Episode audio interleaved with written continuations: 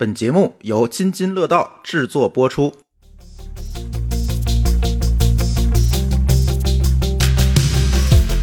各位听友，大家好，这里是我们春节之后的第一期科技乱炖。呃，这期科技乱炖我们准备无主题的闲聊一下啊，因为春节期间也不会，大家也知道啊，也没发生什么事情，所以说，呃，跟大家随便聊一聊吧。这个我们几个人在春节期间的见闻。那今天跟我一起录音的有老高，大家好，嗯，还有舒淇，Hello，大家好。嗯，但是某高老师今天缺席了，因为录音的时候我不知道他跑哪儿去了，我们几个人联系了半天也没有联系上他，对，所以他暂时参呃那个缺席啊，然后一会儿我们看看他会不会乱入，嗯，然后其实这个春节给我感觉啊，我这个我不知道老高跟跟我有没有同样的这个感受哈，其实这应该算是在预期内的第一次宅家过年，就是大家都知道，这个很多外地的朋友也回不了家了，所谓的就地过年是吧？当然那天土豆老师跟我说，这“就地”俩字儿实在是不好听，你看都是什么就地免职啊，就地正法呀，所以这个就地过年这个词儿枪毙呀！对，所以哎，但是反正大家也明白这意思吧？嗯，都是预期内的就地过年，但是似乎呢，说白了，一大家子人啊，可能很难往一块凑了。这个年味儿啊，嗯，就是感觉不是说特别浓，嗯，但是呢，整个春节我也我也感觉其实也没有什么可玩的，没事，没有特特别多的这个惊喜吧。这而且说实话，即便是没有这个疫情，现在年味儿也越来越淡了，是吧，舒淇？对啊，你这个除了看春晚、包饺子，其实咱也不知道能干嘛了。对看电影，啊、对，哎，看电影儿，今年的电影儿，我们是真想看呀。是真看不起呀、今年看票房是不是又史上新高了？对他这个单价在那儿呢。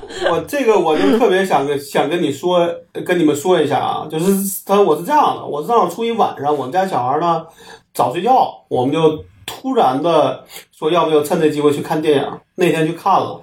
然后呢，当时就觉得也没什么，就是奇这种奇这种奇怪嘛，所以就回来了。等我们看第二场的时候，才发现这个电影票突然发现好像一百块钱了。你想连着看两场是吗？不是，就是我一共看了三看了三场，第一场的票价其实挺正常的，我没往心里去。但第二场我买的时候就突然觉得贵了，你明白了吧？嗯，其实我我给你念，我我我我给你念一下啊，你就你就能很明显的感觉到这个价格是初一的时候，其实北京还没还没涨还没涨价。因为我给我给你念啊，唐探三两张一百三十七块八，是不是你是不是觉得还很正常？两张一百三十七，那好便宜哦。对啊你知道天津多少钱？你先接人家。然后呃，二月十五号《你好，李焕英》一百九十一块八两张，这是初四了吧？这这就将近一百块钱了吧？嗯，然后二月十六号我看的是那个《自杀小到家》一百七一百七十九块八，就一而且这个呢是吗？这个的问题是说一百七十七十九块八，这个它是三 D 的，嗯，啊，哎，你你想想吧你你还挺厉害的，你居然看得起三场土豪高，土豪高。呃，后边两场跟我们家小孩去看的，啊！因为我今天就是看了一下那票价，我就劝退了，没敢多看。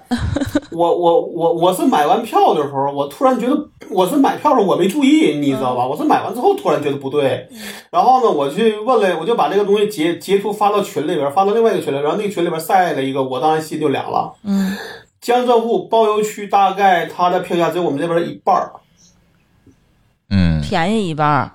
对，就是我们这样卖一百的话，他们那卖五十甚至四十块钱他就能看，嗯，你明白吗？那就就是北京。其实是非常的贵了，而且你是初一的时候，你还买到了初一的票，对吧？对，六七十块钱，对吧？你初一的下午买的是晚上的票我是呃晚上十一点半的，啊。就等于是那初一的最后一场了。我我当时是初二的时候，早上起来觉得没事儿干啊，想去看一看今天的票，结果就发现初二的票，就我们家属于天津外环以外，然后都地铁到头儿的那种，呃，非常非常荒荒凉的这么一个地方。非常荒芜的地方。对，什么也啊。没有的这么一个地方的一个电影院，然后最早能够买到的票只有呃七点多的票，嗯，就是你早晨起来你买票只能买到晚上七点多的，对吧？对，全都满了。就是说你能看到位置全都满了，其他的位置的话都是偏偏角角，边边角角对对，对或者第一排什么那种的票。这边北北京这边也一样，我在望京嘛，对吧？我去的那个那个电影院就离我家大概直线也就两百米，是我离离我最近的一个。他那个地方就基本上我初一我觉得其实大家还没醒过味儿来，说大家去集体冲到电影院去。但初二就基本上你会发现说，我初四买的票，我是中午吃完饭跟我们家孩子说，咱们要去看电影吧？然后说行，我们一边走一一边买票，就发现说那时候是下午下午一点。我就发现到六点的票都已经卖光了。嗯对，其实刚才我们聊了一下价格，就是正好某个老师也来了哈。但是我我可以聊一下内容，就是其实我穷嘛，毕竟穷是吧？就看了一场电影，看了看的《唐探三》，但是我突然发现看完之后，我出来就是发现这个《唐探三》的这个电影的争议还是蛮大的。就是有的人觉得陷入了一个固有的思路，就是有点这个扯，是吧？就是基本上就是王宝强跟那儿装神弄鬼、装疯卖傻，然后呢，呃，为了推理而推理，但是中间很多事情不合逻辑。反正很多人在批评这部剧，但是其实说白了，我看下来，我不知道我们听啊。当然，今天我们节目也同时在 B 站在直播哈，其实大家也可以给我们一些反馈。但是我是觉得这个剧。作为春节档来放，它放在春节档，我立即就明白了这个春节档为什么会这么放，因为它这个剧真的也就适合春节档放，就是大家图哈哈一笑就完了。我倒是觉得是它是这么个问题。其实它如果说能跟原来那两部啊，就是说如果从剧情上讲还能保持保持一样的水准，我觉得可能也不会有这么大的差评。我觉得一方面确实这个剧情相对来，就这个剧本吧，相对有点不如一二。然后第二呢，它后边又有点强行拔高，加上讲 Q 的那个、那个、那个，就是讲讲 Q 的事儿和最后的那个所所谓的那个唐探宇宙的那个事儿，我觉得让人有点反感了。啊，对他其实非常想把这个唐探宇宙这个概念引进来，但是我觉得是有一点硬了，最后就觉得这个片子的割裂感非常强。现在这个这个电影动不动就搞宇宙啊，嗯，这个《封神榜》也是，那之前那个哪吒叫什么魔童那个哪吒，魔童降世，嗯，对对，就搞个宇宙。今这个这个这次又搞一个封神宇宙，这个封神榜都打架了，感觉。对，因为你不这样做的话，你后面 IP 啊等等这些东西你没法延展啊，这个可以理解。你你像海外的电影同样也存在这样一个诉求嘛，比如像哈利波特等等，最后你其实发现都是都是靠这样一个整个的人设和这个宇宙来变现后面的这个 IP 价值嘛。对，但是我是觉得可能国产的这些剧还是相对来讲有一些稚嫩，对，他就肯定就惦着这个，不只是卖电影，他还得卖周边、卖各种文创，什么玩意儿乱七八糟的，反正都在这宇宙里头。对，所以我是觉得有点急了在这件事情上。但是还是那句话，我总体的感觉，我觉得这部电影能看，就是图哈哈一乐，你别想太多，我觉得还行。但是在这里，我最可怜的是这个东京旅游局，是吧？还是日本这个叫什么省？呃，其实它这个剧如果按正常的这个放映周期的话，其实应该去年春节放，然后压住的是今年的日本奥运会，其实是一个旅游宣传片对，然后呢，我错过了们一边看一边为这个日本有关部门在滴血，就白干了这件事情。你发现？今年其实不也是延续到今年了吗？但是今年这个情况还没还没有定，就这个才是个问题。对啊，就是不确定因素就突然变大了嘛，就就就问题是，他即使定了，那谁能去啊？能去的人也太少了。是啊，嗯是啊，对，所以现在还是打个问号吧。而且他最后引出了伦敦嘛，他下一站应该《唐探四》应该是在伦敦。那你看伦敦这个谁敢过去拍啊？现在就这个问题嘛。他应该是本来应该是今天已经拍完的吧？本来咱这应该看的是《唐探四》，看的是伦敦那一集，也就是 Q 可能就会出来了，对吧？但是他啊现在这个四应该是一直没拍呢。对，嗯，是一直没有拍。估计也估计短时间内也拍不了了。拍成连续剧了都。对，那个，因为《唐探三》我没看，就是你说这宇宙，《唐探》这宇宙它到底是有多宇宙？因为比如说啊，这个这个这个有一些系列的，它其实称不上宇宙，只是说在它自己的有一个小环境嗯或者怎么样的来讲，它至少是你可以认为是系列剧，对吧？嗯。那这个宇宙是多大程度的宇宙呢？它里边有不同的，肯定不够啊。它这个现在还只能叫系列剧。你要达到像漫威宇宙那个样，你想那里边光角色就得有多少个？对而且我觉得称得上宇宙的是应该它有自己的世界观了，对吧？就是我这我这里边的甚至物理规律和你们现实都不一样，漫威一样嘛，对吧？那人都能飞，那这它这里边如果都，我觉得称不上宇宙啊。这事儿我我我送你四个字儿，你想多了。嗯，对，我觉得呃为时过早吧，还是那句话，为时过早。但是这也是个尝试，咱也不能盲目的去否定人家。但是这次呢，对，从豆瓣的这个影评来看，可能有一点小翻车啊，是这个问题。里边唯一我觉得让我觉得意外的，其实就是那个草，就是那个草帽哥。哎，不要剧透哦。哦，没法剧透，这个咱可以说一下，就是最后的那个倒数第二个这个主题歌是这个啊草帽歌，就是当年七十年代一部日本电影，这部日本电影叫《人证》的这样一个主题歌，这个挺出名的。这个草帽歌只要一唱，你们就知道。我举个手，我是听过的。反反正他朱峰看电影是跟我说，我是没听过。然后我觉得这就是一个暴露年龄的一个话题。对，举手那个就暴露年龄了啊。我们年轻人都不知道他说的是我我没听过，我们八零后都没听说过。对，呃，而且呢，他这部剧最后的一些剧情，其实跟那个人证那部电影也是有一些对，这个致敬吧，算是致敬。相对，似。嗯，对对对。对对然后那个是叫《人性的证明》吧？那个是小说改的电影吧？嗯，呃，装啊，对，不重要，不重要。但是我是觉得最后是有这么一个结尾，然后呃，总的来讲。反正我看电影，我这人挺没品的，就是我看电影一般都奔着评分低那电影去看，我觉得不用动脑子。对，我不知道你们二位是什么观点。我是觉得能让我看得进去的。我觉得大过年的嘻嘻哈哈就完了，你不要追求别的。嗯，关键是大过年的，基本上全都是嘻嘻哈哈的。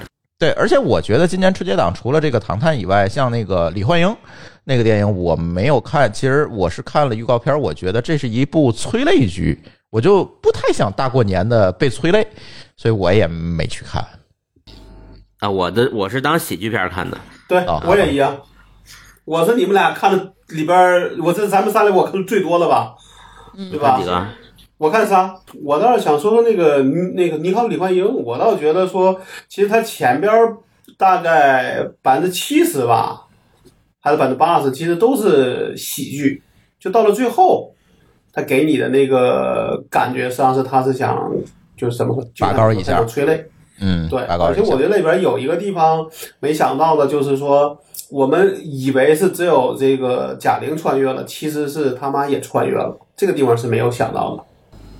啊，它其实有点哎又这个地剧透啊有点硬。嗯，有剧透啊但。是我觉得从设定上讲，是一个是一个能让你觉得说这才是亲情，你明白吧？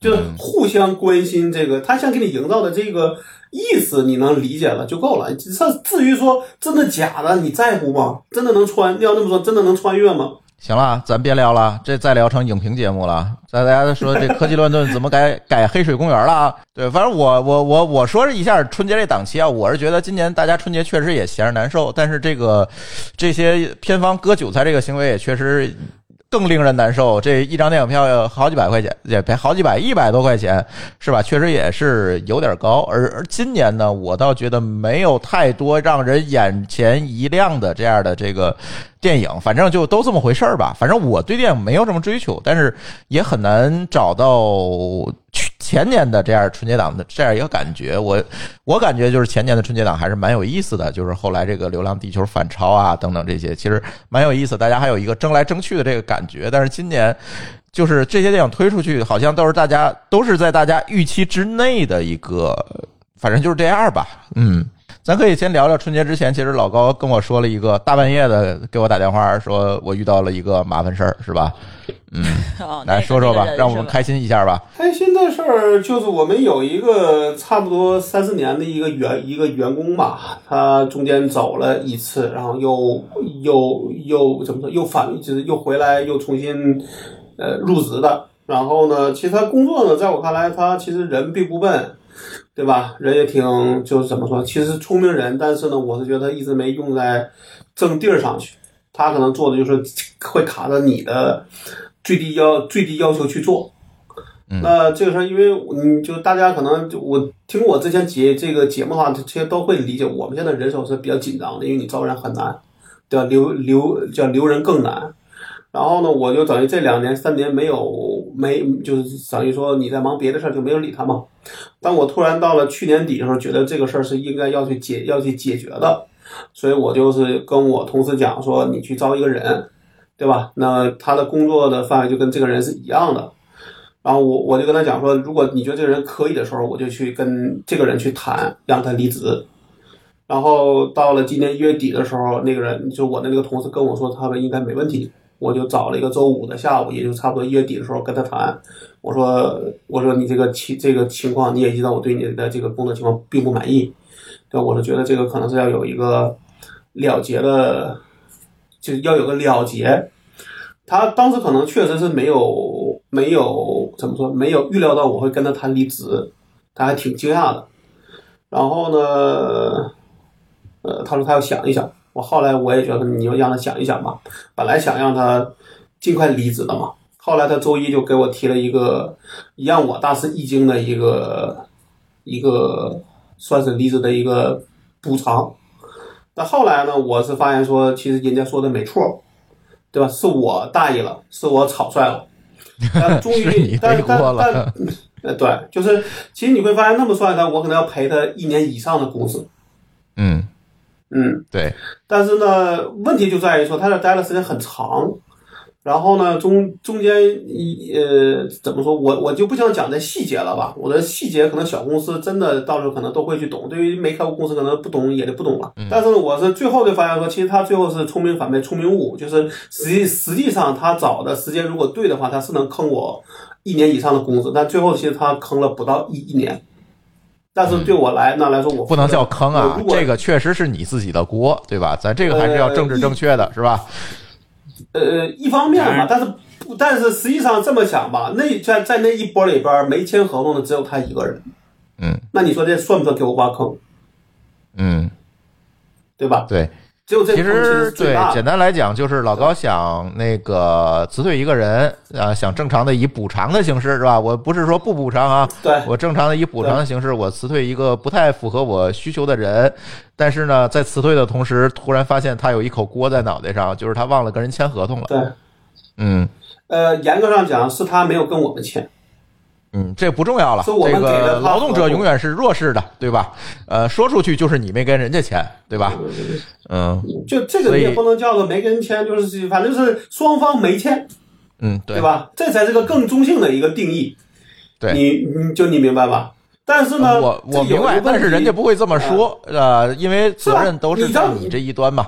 嗯，这个事儿就会变成说，他什么时候他就会说时间长了他忘了。嗯他记不住了。那这个事儿在我看来就看来说，那你当时那一波里边，比如可能同同时有十几个人都都要签合同，为什么只有你没有签？那这个听着就很奇怪，因为我们本来就应该是默认都签合同，为什么只有你没有签？那听着就很奇怪了，对吧？但这事儿呢，咱们就不纠结了，对不对？但是现在的问题是，它是这样的，就是说，如果说我们不签合同，严格按按照所谓的劳动合同法，我们要给人家赔偿，就所谓的未签劳动合同的一个赔偿。但这个赔偿呢，在那个条文外边是有一个限定的，是你要在一年内去，这你怎么说，在一年内要你要主张你这个权利。对，你要去主张。如果你在一年内没有主张，那你就就视为你放弃了这个权利。嗯而他在我们待的时间足够到说他视为他放弃了这个权利，嗯因为如果你追字面的话，他可能认认认为他呃无论何时都可以去做主张，但实际上有一年的限制嗯啊。那这样的话，其实我们赔的就没有那么多，是呃，但是对我来说，这事儿呢，就是从我的一个长，就从长远观点上讲呢，我现在我不能把你把你劝退，我未来会付的更多，对吧？嗯那肯定的，对，因对啊这沉没成本我们就。对，我们就快刀斩乱麻呗。你说多少钱，我给我给你，咱们签好一个协议书，对吧？我给你把该给你的都给你，对吧？然后我们就没有什么关系了。嗯，反正老高这个事情啊，其实是在创业公司里面挺典型的一个事儿。为什么把这个事儿拿出来？不是说我们真的刚才开玩笑啊，开心一下，不是啊。其实更多的是提醒我们听友当中，我知道听友当中很多人也是在创业，也是自己在当老板，给大家发工资。在这个过程当中，千万千万要留意这个合规上的这些问题，因为有确实是就团队小也没有专人管，然后有时候就把这事儿忘了。但是忘了，但是一旦你这公司做时间久了或者做大了，这些事情翻腾出来，这都是钱，都是你该付的债。你们记不记得我以前说过这个北京公司和上海公司的，在北京和上海人签合同这件这个事儿的区别？就是老高一看典型的一个北北方北方人签合同的风格，就是道义大于合同。我们现在唯一的问题，真的确实就是因为没有一个专人去追这个事儿，明白吗？因为如果是有一个专人，他要盯着说每个人都要签合同，也不会出这事儿。那现在大现在我们这个公司，你看的是有有几十个人，但是大家都在忙业务，没人去管行管行政这个事儿，或者没有人真的去管人事这个事儿，会导致这个问题。否则他钻不到这个空子了，对吧？嗯，这个确实这员工是有一定故意的小心思，这个对从道义上来讲确实所以。我在考虑说，后边所有的人都签成无固定期限的。省得忘是没事儿吗？了。对，就省得忘了，因为你你你签三年，到了三年，你想让他走，你也要有赔偿，不一样吗？嗯，对吧？从这个角度上，那我签无固定期限的无我就无所谓了。对，而且其实你从本意上来讲，也是希望大家能够留下来，干得更久一些对，。从我的这个讲，我也希望大家能能够长干。对，对那我就我就这次再就是我现在就想着下周安排所有人都要检查一遍这个劳动合同，就到期了就赶紧呃这个签签，而且签成无这个无劳动期限的就完事儿了，对吧？这个只要你来了，我给你签一把，以后就不用担心这个事儿了，不就完了吗？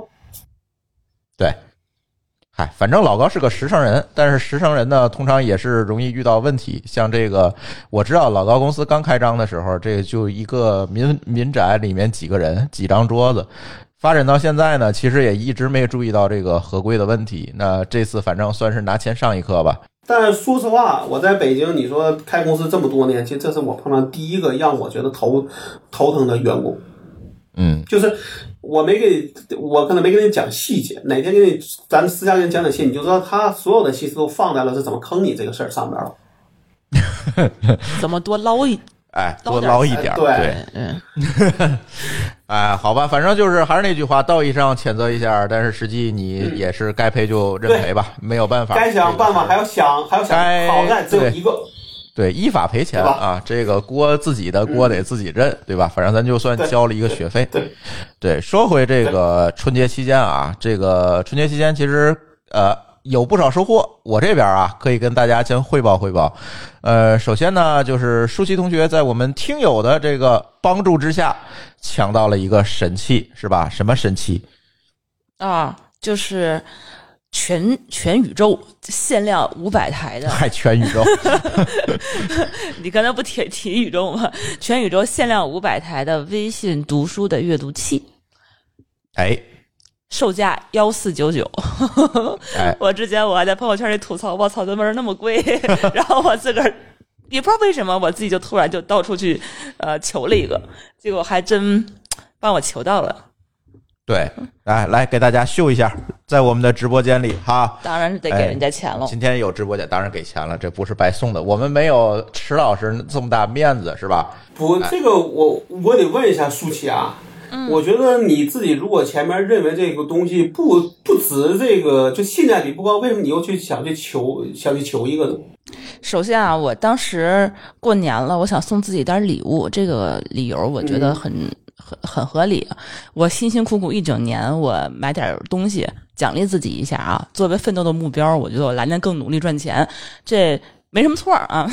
然后呢，就是呃，一开始我觉得它性价比不高，是因为它确实，呃，你有其他替替代品可以可以去用，比如说可以。呃安卓的一些平板啊，呃 iPad 呀。然后那天那个咱们那个听友老刀，他之前扔我们家一个王大夫修好的一个华为平板儿，那也挺小的。我后来拿那个一直去看书，我觉得好像都挺好用的，也不是说非得花钱去买。包括它那个不是用的是文石的那个硬件吗？我觉得我后来看它发布了之后，嗯、文石那边的那个所有的那个呃 POCO 三的那一款机器，在京东和淘宝上面都都那个售空了。嗯，然后我是觉得啊，这个东西真的是性价比一比，感觉不是很高。但是后来本着猎奇的心态，我作为我决定啊，作为一个产品经理，我应该去多体验一下这个新鲜的事物。这个嗯也能理解，嗯，对吧？朱峰，嗯对我就感觉就是我想知道他为什幸亏这个我还体验得起啊。啊，对，我想知道他为什么可以能够卖到这么贵？嗯它是不是以后有一些什么战略性的这个啊一些产品的一些特性，它会发布在这个 Kindle 的硬件里面？然后另外一个，我觉得也是一个我自己确实是一个微信阅读的一个重度用户。我之前用平板也好，用 Pad 也好，能看书，用手机上也可以，没有问题。但是我还是在每天看书的过程中有很多烦恼，就是包括它反，就是反光啊，它太沉啊，它不方便携带啊，这些东西的话，我觉得它虽然可以，这个微信阅读器它虽然贵，但是我觉得。哎，花钱这个烦恼就可以解决了，好像也不是说很贵，毕竟我自己节省了时间包治百病钱一些。哎，对对对对，大概是那个意思。然后我后来最后一个想法就是说，这个东西限量五百台，我抢到了以后，我转手再出，我可能也不会亏特别多。理财产品是吧？我觉得是，可能我现在想把它再，比如说原价再出掉，可能我觉得还会有人去接手，因为它并不是说一个非常好买的东西嘛。所以我就当时想了一下，呃，就大概问了一下，就在朋友圈发了发了个状态，就是说过年了，想奖励给自己一个微信阅读器。然后呢，它不是开放注册嘛，每个人都可以去微信的读书里面去抽奖。但是过了二月几号，二月五号开奖，二月一号开奖，没有任何人有中奖的消息，我也没有听说朋友圈有谁中奖了。然后我就把这件事儿给忘了。后来突然有一天，我想起来，就说：“哎，你们周围有有谁听说过朋友中奖了吗？”我觉得微信是不是在忽悠我们？他根本就没有在抽奖呀。然后这个 这个当时我的这我们的一个听友啊，就那个潘大同学，他当时就在我后面留言，就回了一句说：“我中了一个，然而我给他送给别人了。”呵，我当时心就有点儿，就是那种凉了，就说：“哎，你为什么不提前问一下？”结果呢，我就私聊跟他说了一句，就是说：“你怎么中的呀？你都有啥？”他说他是有一个硬件的群，还是叫什么一个极客的群什么的。这大哥好像有好多群，然后说那个群里头啊，什么都能买着。你想买的话，我帮你盯着。我说真的假的？怎么可能？这个东西就五百台。你怎么能够就随便就能买着呢？我说行啊，就本着试试的态度，我说你行啊，你给我看看能不能求着一台，你能我就我就买。结果大哥一下午给我求着两台，呵，有 一台呢，那个第一台就是说，他说正好有一个朋友抽中了，但是不想要，然后点进去一看，那个已经过期了，没有领。结果第二台到晚上他就跟我说搞定了。这个已经可以填地址了，你把那个地址什么的，要不告诉我。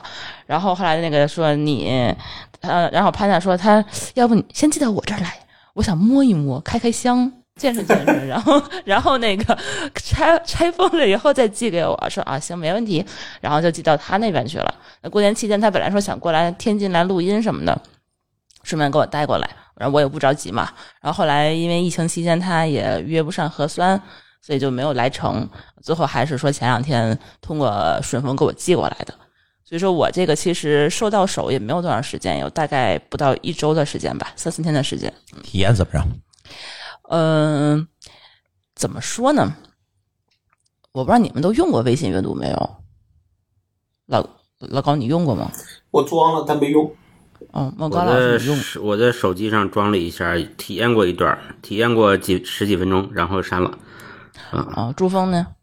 呃，我也没太用过，说实话。嗯，等于说你们仨都不看微信阅读。对，因为微信阅读我打开之后，那个首页全是那些玄幻小说，我就比较烦。然后我我有起点，高老也有起点啊，点，对，那就不如看起点吧，对吧？起点不都是小说吗？对啊，够了。他默认给你推的那些，就是你进到首页，默认推的那些就是都是玄幻，但是我不知道现在怎么样了。我跟你说，你一定是没训练好的。对啊，就是默认嘛。我说，就是我是什么都没干的前提下，默认给我显示就是一堆玄玄幻小说。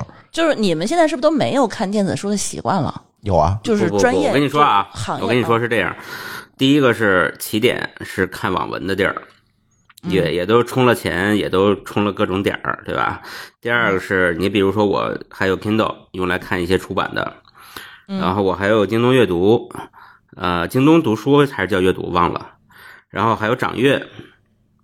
哦，你有这么多，啊，然后我打开微信读书呢，我发现嗯没有什么新鲜东西，特别的是吗？嗯对，没什么。这掌阅我还想删了呢，我就一直没没得空。嗯，我我跟朱峰，反正我的感觉是起点加 Kindle 差不多够了。OK，那你看的书，你在起点上大部分会看什么书？他看都是玄幻小说。对啊，起点就是看网文的嘛，出版出版的这种图书就在 Kindle 上就好了。我看了一眼我的微信读书，他给我推的倒是挺正挺正常的，嗯嗯，就是都是什么这个怎么说，都是互联网公司的员工喜欢看的书。OK，那那那某国老师，你在 Kindle 上都看什么书？我在 Kindle 上，我打开给你看一眼啊。啊、我最近在在录一遍毛选，我靠，行行，我觉得我我觉得我发现根本问问题了，就是说他们看的书跟我看的书不一样啊，。对对对，我觉得这是根本的问题。就一开始我也是不看微信阅读的，我跟朱峰都是 Kindle 用户，我们家光光 Kindle 就有三个。对，可以同时冲三碗泡面。对，之前那个 Kindle 二吧是背光的那个第一代，嗯是啊，第一代带背光的，Kindle 3 Kindle Paperwhite，然后那个第一代我们家有俩，珠峰买完以后，以后我我转眼第二个礼拜我又买了一个，然后后来我们去美国又买了一个 Kindle 那个叫 Kindle Fire HD 什么的一个平安卓是平板儿，去的那个亚马逊那个店吧？对，四十块四十刀，然后咱买回来二百多块钱那个对平，就是我之前一直是用那个去看的，那个它其实就是一个安卓的一个平板儿。然后呢，后来我我为什么就是用 Kindle 平板去看，就是因为它是一个安卓平板，它能够装微信阅读。微就是 Kindle 这么多年啊，我是觉得它一直有点不求上进，就是它官方能够找到的书越来越少了，就是就国内那些，就像刚老师刚老师说的那个，就天津那个，哎不，那个现在国内那些互联网公司看的那些书，比如说谁新出版出版了一一版，然后微信微那 Kindle 那边好像得好久之前才会更新，然后微信阅读，我觉得可能大概等那么一个月，你就能看到电子版，它速度特别快，而且它特别全，包括呢，它引入了很多那个社交关系。你能够看到你朋友圈的朋友他们在看什么书，然后你这本书如果被别人看得多的话，它会自动推荐给你。所以说，你如果你的朋友圈的朋友，比如说都是我们这个圈子的人，那他们看过的书，我这边的话就能知道，包括他们的书评也会投也会在首页，就是说非常醒目的推荐给你。啊，我这个我能想象，就是微信嗯肯定他会把这个朋友间的互相推荐啊，什么协同过滤啊，搞得比较强。但是我自己我自己读书的习惯是，因为我也这个看到过，比如说朋友圈有人读了本什么书啊，自己发朋友圈之类的。我是觉得这些人真的是不行，他们看的书不行，我别污染我的眼睛了。啊所以我不想，我我不想看朋友圈里人都看什么书，我觉得这些人水平有限。这个对对我自己来说啊，这个读什么书其实是一个比较个人化的事儿。对，呃，是一个隐私？这个我同意隐。私倒提不上，但是呢，我觉得我也没必要去说我读什么书都想推荐给别人，或者是，嗯，我也觉得我也没有没有脸推荐给别人，但是呢，别人也没脸推荐给我。我不知道你能不能理解这个这个保持距离，对吧？对就是保持对，因为距离。这是个私密的事儿。对，就像我们家书架的这个隐私权跟卫生间是同等的，是吧？哦，OK，这个我能够理解，但是我觉得我我对看书特别重要的一个就是一个痛点，就是说我想看的书，我得能找到电子版。我觉得这一点在其他平台上大部分是实现不了也，就是你的意思是，微信读书现在里面的资源比较丰富，而且是符合我自己阅读倾向的资源比较丰富。嗯嗯第一，它丰富；第二，它及时；第三，它有朋友推荐，嗯我更容易去发现我自己感兴趣的东西。嗯然后第四的话，我们我可以我觉得是这样啊，我我插一句啊，舒淇，其实呢，我我的感觉是各个的平台的电子版其实基本是同步的，因为它授权应该是同时谈的，我猜。可能对你的吸引力更多的是发现，嗯，其实。我比对，比如说我在 Kindle 上面去读书，我发现也是一个比较大的问题，就是我虽然不想看朋友圈推荐，但是我也会看 Kindle 的各种榜单、各种什么的，去发现一些有意思的书，有时候也找不到。我发现我经常 Kindle 全年什么一发个榜单，这榜上我全看了，是因为我是跟他保持同步的，但是。但是我找不到什么新东西，我觉得这不可能一年再出这么几本书，对吧？这发现新书确实是个问题。但是但刚才是所说的对，但是电子版，我觉得任任何一本书的电子版可能都是同步的，在各个平台。我觉得 Kindle 肯定不同步，它毕竟是个海外公司，它我觉得做了很多其实非常不接地气的事情。比如呢？就是我们看的书啊什么的，我是觉得，我之前反正就这么多长时间，我就一直找不到，我才转到其他平台上去看的嘛。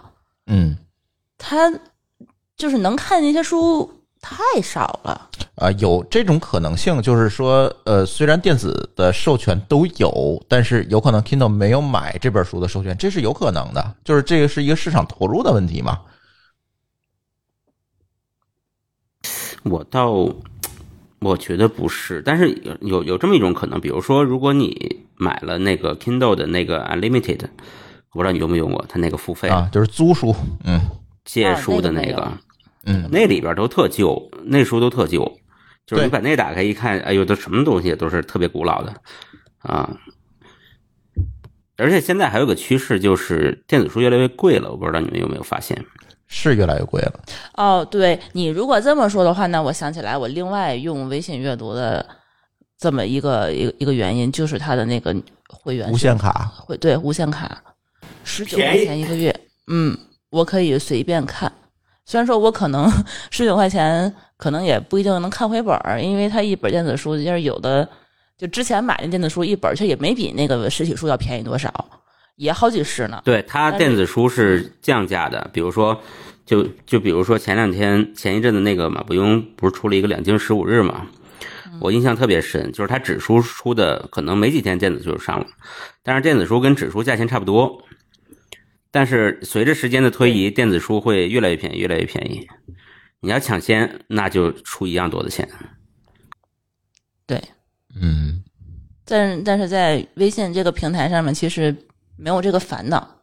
你看什么东西，你就随便去看就好了，你就每个月定时。所以它那个无限卡，它无限卡其实相当于是一个包月，是吧？就随便看。有不同的，有包月的，有包季的，有包年的。然后它嗯，就是固定固定时长、固定钱。对那那不跟什么优爱腾类似了吗？只不过是不是看视频，而是读文章了。对，对，他还能听书，给给你读一本书，你不愿意看的话，它就跟那个就跟你听播客似的，给你读出来。嗯，我我买这个 AI 自动读的吗？对，然后我买这个微信微信读书这个阅读器的时候，它会送一个三百六十五天的年卡，然后我一激活的时候，微信听书还给我发一条推送，又送了我一个会员，啊、送了看我看了一眼是送多久的会员啊？对，大家注意啊，大家也可以在微信听书上听到我们津津乐道播客的节目啊。嗯，哇！说到听书啊，我就我这个 Kindle 里边，我最不爽的就是它不能读。我一度不想用它，就是因为它不能读。那你可以试试微信阅读，后来我用了京东阅读了嘛，对吧？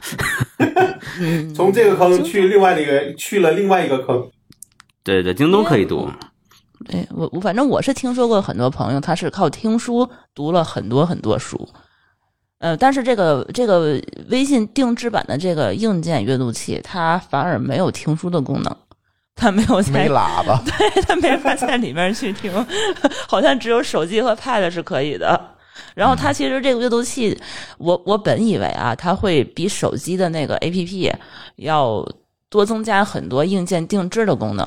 然后现在打开一看，它不知道是不是这个系统还处在这个 beta 版本的啊，就反而阉割了很多功能。它并没有说是定制开发其其他一些什么更加适配的它是不是啊？它是不是就玩票啊？就跟某一个厂商就定了这么些台？我怀疑对啊，我怀疑是这对它样。，它它是那个根据测评来看啊，它是通过那个文石的 POCO 三去定制的硬件嘛。然后我怀疑硬件可能都没。定制，可能就跟文石贴了个牌儿。对，有人问充电一次可以用多久？充电一次，因为我现在还没有过，就是到第二天到第二次可以充电的这个时间。你从哪天用到现在还剩多少电量吧？我充满到现在用了三四天，还有百分之五十的电量，但我也不是每天都在看啊，我每天不要不要过度不要过度期待，因为文石是安卓的系统。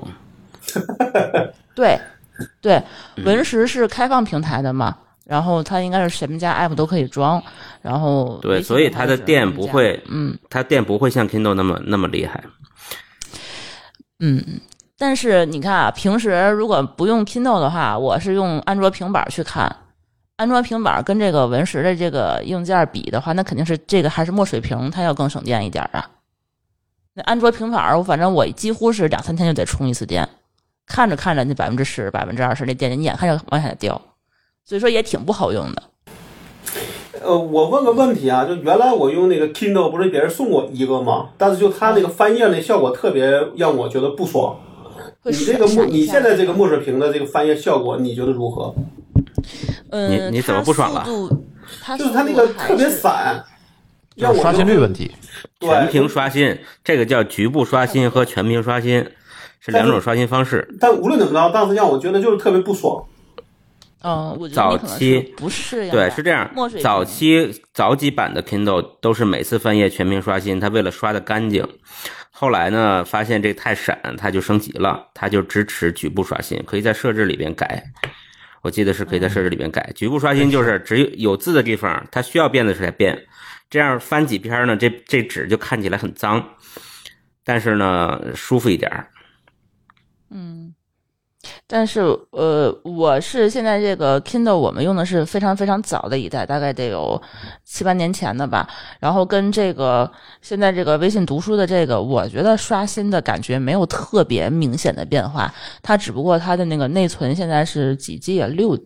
六 G 还是四 G 内存啊，比那个 Kindle 要快很多，所以说它刷新速度会快很多，翻页速度会快很多，不至于说系统是开卡放的吗顿两三秒，不是，你能你装不了 app 是吧？不能，它只是微信定制的，所以说网上有很多评论嘛，就说你这个价钱，你比文石它原生的那个还要贵贵很多。它原生应该是卖一千一百多块钱，它微信卖一千四百九十九，加上那个呃，刨去那个二百二二百二十九一年的那个那个无限卡，它还贵了好多钱，很多人是不值的。嗯，这是品牌溢品牌溢价。对对对，所以说我你想啊我就想看看到底哪你你要去找人，你要去找人找苹果定制一个什么你的名字，你肯定比人家官网上卖的贵啊，这肯定的嘛啊。嗯，而且它限量的嘛。嗯嗯，但是其实使用下来啊，然后就是有很多功能在这个 Kindle 上面是不是没有的？比如说我之前比较喜欢的那个就是朋友间评论的功能，这边是它彻底给关闭了，你根本就看不到别人在哪儿画的线。啊，对别人在哪儿，Kindle 是有这个众包的这种哎划线，他的账他的账号是通的吧？对账号的话，你是开机的时候你会连 WiFi 嘛？连完 WiFi 以后，它会给你出现一个二维码，然后你用你的微信去扫这个二维码，你就把你的微信账号就同步过来了。然后打开以后就是三个页面嘛，第一个页面就是书城，就书架。书架就是说你自己在微信阅读上，你自己的书架是有什么书，你要看什么书都在里面。然后你之前看的书的进步进度和你的笔记也能同步过来。然后第二页就是呃书城吧，就类似于就是说它那个一堆书目推荐的这么一个一个一个玩意儿。第三页就是一些设置的一些东西，没有任何其他功能。我知道了，你那个嗯就是朋友间互相批注同一本书啊，可能比较费电，它需要老通信，可能。对有可能。嗯，对，而而且我现在就是有一个痛点，我就可能只有我 有这个问题，就是你微信阅读你会需要有那个排行榜嘛？你比如说你每个每天你看了多少书，你看了多长时间的书，然后就会有总朋总有朋友给你点赞，然后呢每到一周他会给你一个大排行，说你排多少名。但你如果 Kindle 你在没有信号的外面，你去看这本书，那你看书的时间它可能并不会同步过去。你之前用 Pad 也好，用手机也好的话，你是连着网的，所以说你的阅读时间是可以累积进来的。但是你在这个阅读器上并是并是不可以的，就是它它不能节省回到了很回到回到联网状态，他再同步一下追回去不行吗？他就扔了。就是没有做离线记录，对吧？应该是没有，嗯。然后我最喜欢的就是说，就是能看到朋友之间，就是他们看过什么书，他们对那些书的书评，包括他们的书架，就这些交社交关系都是没有的，只有我自己一个人默默的在看书。啊，这个我觉得啊，这个迟早会做的，因为毕竟这个腾讯是个做社交的公司，是吧？这个是可以预期一下的。估计现在还是一个版本的问题。我觉得应该也是，嗯因为我刚开机的时候就提示我有一个版本可以更新，嗯它慢慢的话以后可能还会根据这个情况去更新它。嗯，对，我觉得会是这样。这毕竟人家是以社交见长的公司，对，对所以微信读书可以打钱了，是吧？这个夸了他这么多，哦，我现就我目前发现唯一一个就是说在这个阅读器上实现了，在手机上没有实现的功能，就是这个书的自动下载。嗯这个因为我我印象特别深刻，就是前两天我去坐坐飞机，结果我忘了把这本书下到这个手机上了，所以说我看着看着，在飞机起飞之后没有网了，我就没法再看了嘛，结果就干瞪眼站就。瞪了两三个小时，到飞机降落才能再去继续看。但是微信阅读是因为它容量其实蛮大的，现在就是说它每一本书，你只要加到书架上，然后你点开它，它就会自动给你去下载到你的本地。也就是说，如果你用手机端的应用，它是不支持下载的，只能在线看。它不是，它是有选项的，就是说你默认是在线看，除非你把它下载到本地，OK，你才能离线去看它。那这个设备呢？这电子书的设备是默认就是下载。啊，对，就不不能不下载，哦哦，对他们，他这个在线能力有点差，不然我要不能不下载，也就必须。得 loading 下来。对，嗯嗯嗯，我觉得这个这个可能是它就是比较重要的一个不一样，跟跟 Apple 不一样的地方。嗯，嗯，其他的更深入的功能，我还需要再继续摸索。继续评测对哈，。但是确实是它这个东西六寸啊，六寸的这个尺寸，呃，长度跟我的 iPhone 十二 Pro 其实差不太多，是几乎是一样长。然后它的宽度大概是我手机的一点一点五倍吧。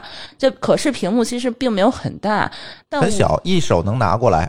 对，我觉得女生的手就就就嗯一一只手可以拿过来，但它其实可视的面积就字体，我认为是足够的，它也没有说特别说就看不清啊或怎么样的，就是比手机的可视面积肯定是要大很多。所以说你在看书的时候，我并没有觉得说是非常非常的不爽，因为有些人就是说你看书你还是说要正经的七点八寸以上或者十寸的那个阅读器看起来才会比较爽啊。但是我因为觉得它这个便携性是比较居中的，太大的东西的话呢，包括我之前那个 Kindle 那那个平板儿，还有那个华为那个平板，我不愿意用，就是因为它太沉了。我可能拿着它不过十分钟，我觉得女生没有力气就拿不住它了，它就会一直往下掉。嗯，然后这这个的话就完全没有任何的、而且这也不怕睡着砸鼻子。对，因为它真的是非常轻嘛。你看起来的话，你你你端实体书，我不愿意看实体书，就因为它太沉了。我不可能走到哪儿我端到哪儿，我还得找一个非常舒服的姿势坐下来，然后能够端得住那本书才行。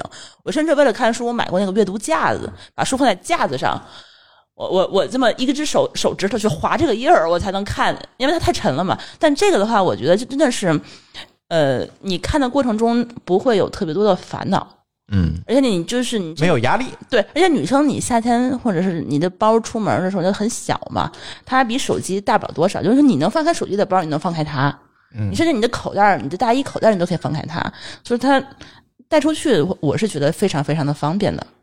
嗯，嗯，这个尺寸是非常最便携的一个尺寸。看舒淇能不能背用它到夏天了。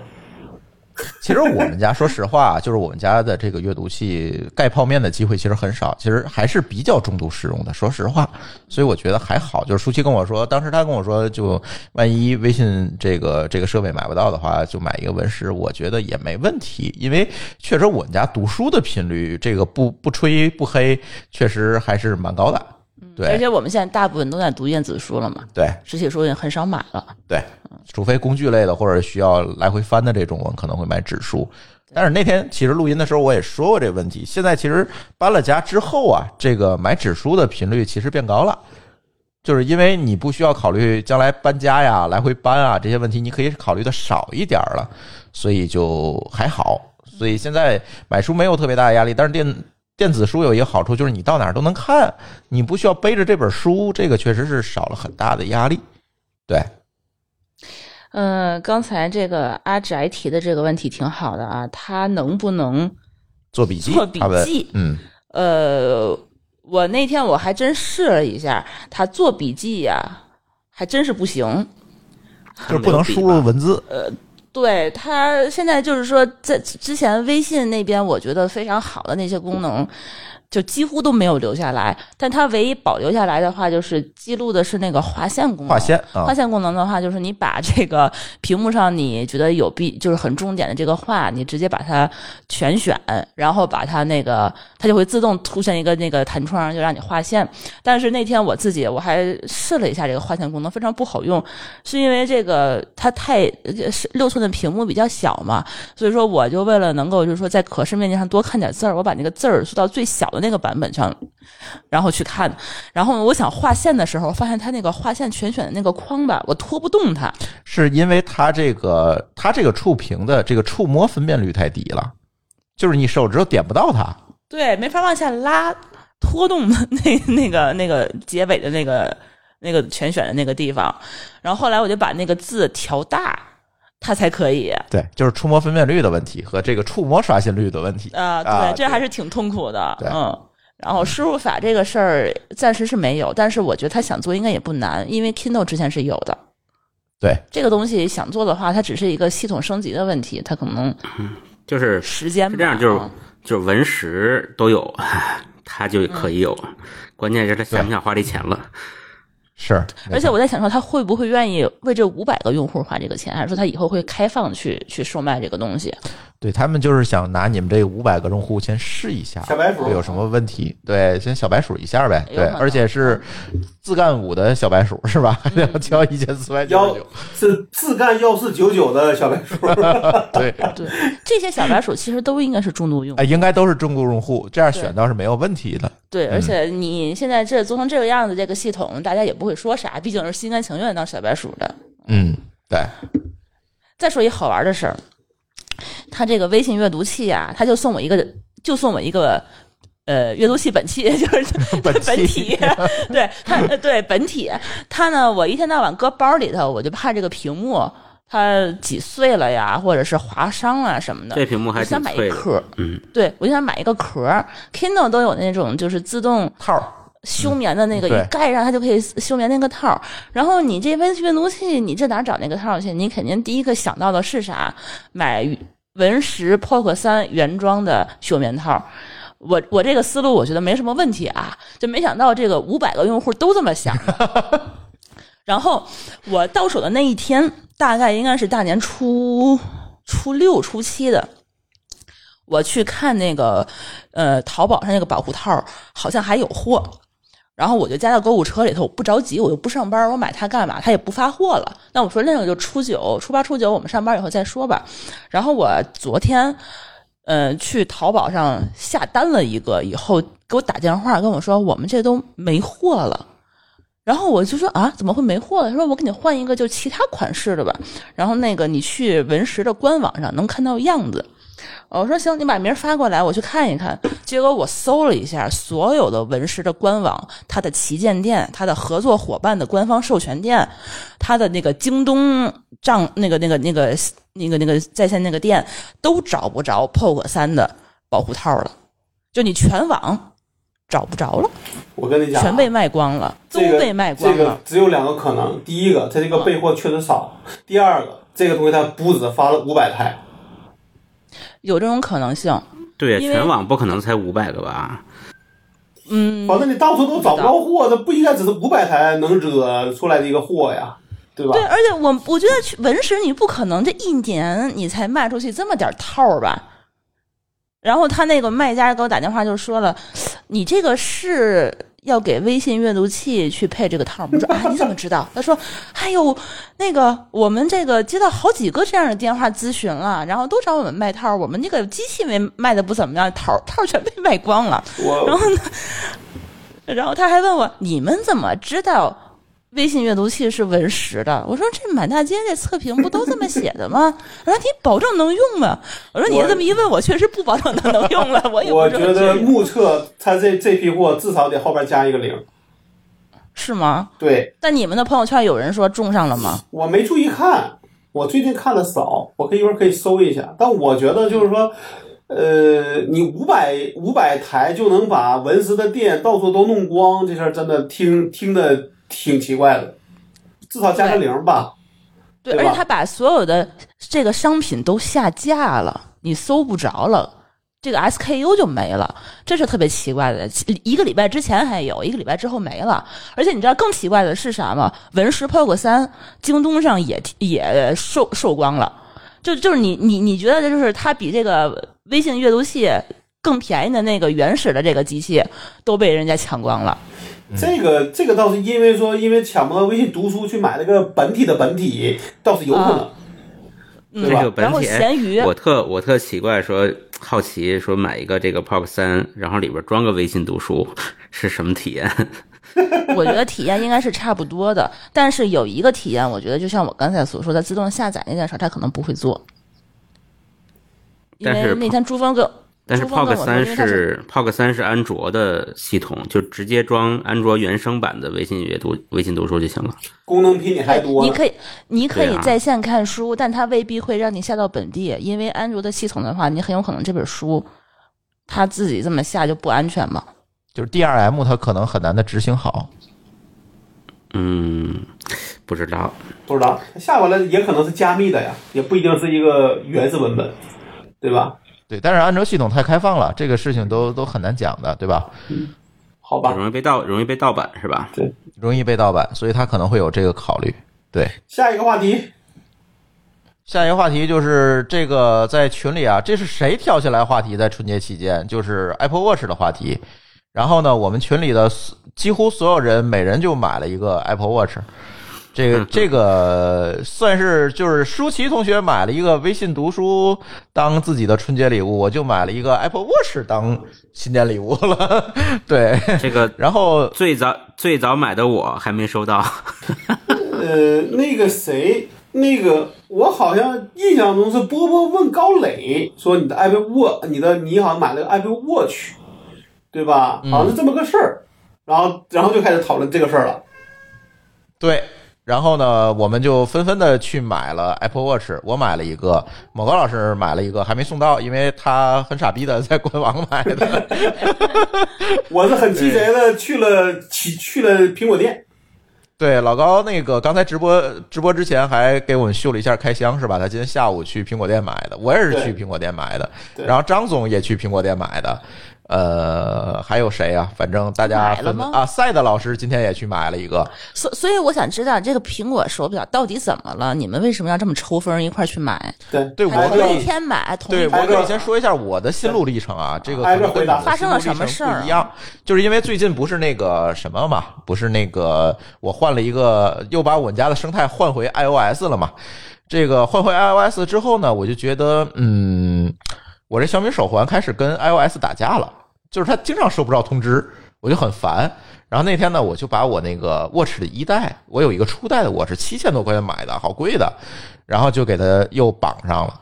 绑上之后用了两天，我觉得嗯，好像还是这个稳定，但是稳定归稳定啊，它慢呐，它在而且好多功能几乎用不，它只能当一个通知用了，什么都用不了了。然后我在想，是不是搞一个 Watch？但是我那个时候对 Watch 没有概念，就是新版。后来我一发现，我靠，现在都六代了。我说这个研究研究，研究了一下呢，我觉得第一个它的体积缩小了，就是更薄了，比初代。第二个呢，又新增了很多功能，而且最重要的一个功能是，呃，即将更新的十四点五的系统终于可以带着 Watch 不用摘口罩解锁了。对，所以这个功能呢，我觉得也是一个有需求的，而且不，用摘口罩解锁手机了是吗？对啊，不是摘口罩解锁 Watch 是吧？啊，对对对啊对对，因为它那个现在那 Face ID，因为你戴口罩就用不了了嘛你，可以训练它，你知道呗？啊，是可以你训练，摘它二十分钟，一直这么还是有摘它，然后还是有成功率的。成功率和安全风险，这个你还是要考虑到嗯。所以呢，哎，我一看，加上价格也还好，反正分期相当于不花钱，是吧？对，然后我就去买。当然这次我没有像初代一样傻逼的去买一个高配，是吧？我就买了一个低配，买回来用了两天。我现在觉得，呃，感觉很好，因为它现在这个终于像手表了，就是因为它这个屏是常亮的了。啊，不用点一下再亮。对，我这样我就能看见，我拿是眼一瞄，我就能看见屏。那它费电吗？现在不费电，因为它是用了一个新的叫低温什么屏的一个技术 LTPO 那你对 LTPO 那你多久充一次电？也是一天一充，哦，对，也是一天一充。但是老的那个卧室它不长线，它也是一天一充。不，你老你一代卧室你不能跟它比了，但是说你确实是它如果能够常亮的，那还挺好的。是挺好，要不你也买一个是吧？我我我不，它那对所以常亮，我就我记得从四代开始的吧，就是它四代应该是很大的一个从五代开始的，从五代开始的，嗯，对，它才用的 LTPO 这个区，然后那个屏也变大了，比之前。啊、对，它可视面积变大了，所以它以前叫三十八毫米，现在变成四十毫米，就是多了两毫米的可视面积。但是表体本身并没有增大，所以我用了一下还可以。但是呢，我去苹果店买的时候还蛮有意思的，发现如果我想定制表带儿，没货，它只有标准包装的了，对，就是说里面是橡胶的那个。对，我也一样只。有标，但是我发现它也不用加钱，就是那个标准包装，我就买回来了。然后我从淘宝就配了一个淘宝版的表带，很便宜，而且很好用。这个一定要推荐给大家。如果你买 Apple Watch 现在的话，你就不要追求它那个原装表带了，你就直接奔淘宝，很便宜，就是大概十分之一的价格，你能买一堆。然后你就用吧，哪怕说质量不好，我一天换一个，我觉得都划算。我我可以多换几不多啊，样戴嘛。你买了一个是吧？好吧，对对，我单配了一个。但是你那尼龙的也还也还好吧，没有这么贵。你像那个米兰尼斯的两千多块钱，疯了我，对吧？然后淘宝才米兰尼斯的表带可能也就一百多块钱。对，虽然说质量确实没法比哈，但是我能用，这也不涉及到任何盗版的问题哈。这个大家都都可以用，因为哎，反正那天我看了几个评测，也觉得确实是表带这个事儿呢，大家也可以多几种选择，因为现在其实也是有那种，呃，被苹果授权的那种所谓第三方的表带，做的也蛮好的，呃，皮带也好，运动带也好，也蛮好的，所以都可以这样的话，等于这个苹果的生态跟我在初代的时候又不太一样了，就是这个生态做起来了，就是周边啊、配件啊这些东西，我觉得还蛮好的。用了这几天呢，我的感受是，呃，第一个就是消息提醒，这个明显的可以降低这个拿手机的这个频率，就不用它响一下，我拿起来得看一眼，而且你看一眼吧，有的时候就经常你还会。呃，分分神是吧？点点画画，再看看别的，这时间就浪费了。但是你这个推到手腕上来，你看一眼，我要不要回复？也也，这个你也不用拿手机了。我觉得你是不是有这个嗯回复的这种强焦虑迫症焦虑，啊？你就嗯必须得看到它，看一眼，再判断一下是不是啊，对对值得回复对对对，我就属于那种我不看的时候，我就不想回复，我恨不得我就不看它，嗯我把所有通知都关了。嗯，你还是没有这么忙，对，那可不一定。嗯，我就是说，我认为就是说太忙了，就是说你凡是微信找我的东西，我都可以先就是紧急程度降下来嗯嗯，你我觉得们不一样，因为啊你是有办公室的，啊。对，你是远程办公，我是远程办公，我肯定。不行啊，飞书、微信啊你都得盯着呀。对，吧所以说如果给我一手表，我可能就疯了。啊，对，可能周围那天天在想是吧？对，可能周围人在找我，手机同时也在找我，嗯我我就我就会很烦。嗯，对，再有一个呢，其实，在六代呢多了，也不是从六代开始吧，就是从五代开始是多了两个功能，一个是血氧检测，是吧？再有一个呢就是心电图这两个功能。那么呢，血氧检测这个功能呢和心电图这两个功能，我那天跟老高也说，就这这个的功能，我感觉啊带引号的就是玩具。但我觉得四车老催，呃，一会儿我们再提崔总的问题，是吧？但是我的判断，这个事儿是这样，就是血氧呢很难，我们普通人把这个血氧突然就降到非常低，除非你患了什么疾病。但是你患疾病的症状可能绝对不可能是，哎，我看我血氧低了，我才知道我的，肯定不是。那你肯定呼吸各方面都会有困难了。所以这个血氧检测呢，对于绝大多数人来讲意义不大，唯一意义就是在睡眠监测的时候，你能知道你晚上会不会有这种呼吸暂停的情况，就是所谓打呼噜这种情况，你可能可以根据这个血氧的数值有一个判断。唯一的一个功能对，唯一一个功能就是说我可以判断睡眠期间的这样一个呼吸暂停的情况，我觉得这是唯一的。第二个，它那个 ECG 的那个心电图的功能啊，它是一个单导联的。一般我去医医院去做都是十二导联，现在他单导联，其实你看不出什么问题来。说实话，就是他测完了之后，他说你是窦性心律啊，或者是他那个有的人说，反正我我测不出来啊，心律不齐或者是什么问题的，我是没有测出来。但是呢，据我的医生朋友说，啊，如果他测出来你这个心脏有问题了，那可能那个时刻你已经晕倒了。对，所以这个呢，实际的医疗意义并不是特别大。这个可能也就佐证了为什么他在中国一直没有通过这个医疗器械的这个认证，在国内一直用不了。当然，你可以通过一些黑科技来激活，我们都是通过黑科技来激活的，我就不在节目里说了，大家百度去就行了啊。对，所以呢，我倒是觉得这两个功能意义不是说这么大。我觉得意义最大的还是这个平时使用当中的这个屏幕常亮，我觉得意义蛮大的。再有一个呢，我常用的就是你台湾就能呼 Siri，你不用说嘿 Siri 不不需要了，然后呢你就直接它只要屏幕一亮，你就直接跟它说话就可以了。这个功能还是蛮好的。比如说，这个 Siri 哎，最有用的就是 Siri 最有用的就是泡面的时候，你知道吗？把那个 Kindle 盖上之后，你就说，哎，黑，那你不用说黑你就说，哎，计时五分钟，然后它就计时五分钟了。对，这个就全用上了，我们就形成了生态闭环，就拿着舒淇的这个阅读器和我的这个手表，就可以完美的泡一碗面了啊！我觉得这个苹果的这个 Siri 还真的挺好的，不像小爱同学，我的天，存在感超强。这个 Siri，对对对，我觉得它比较安静，对。嗯，嗯现在所以我们家这个春节期间，除了这个东西，就是深度的又被苹果绑回来了，就是还买了两个那个 HomePod mini，对，这个楼上放了一个，楼下放了一个。但是这里可以给大家一个 tips，大家可以去那个闲鱼去收，因为今年啊，很多公司的年会的奖品都是这个，所以你们去收可以以大概五百多块钱的价格，原价七百四十九嘛，你可以大概以五百多块钱价格收回来啊，全新的 HomePod mini 还蛮蛮划算的，对我就收了两个，一黑一白，你说有什么用啊？放歌啊，呃就是小爱同学是吗？呃，对我是觉得我最常用的第一个就是放播客，它声音大，就是比小爱同学声音还大，你调到最高，巨大，，对，楼下邻居能找上来那种大。别看那那么点小个儿啊，这可吓人，了。声量非常大。再有一个呢，就是控制我们家的这些智能家居是可以的。对，而且它那个有个特别好玩的，有好玩的一个功能，就是说，你比如说你手机上面正在放一个播客，然后呢，你那个声音外放嘛，然后你直接拿这个手机去碰一下那个 HomePod，它直接就把那个声音从那 HomePod 上放出来了，对转移了取走了。对，然后，你再碰一下，它就给你取到手机上来了，这对个特别好玩。然后你拿手机到楼下，再一碰楼下那个，就转到楼下那个方。对，你就不用去连蓝牙，让它这么这么去播放啊什么的，挺好玩的。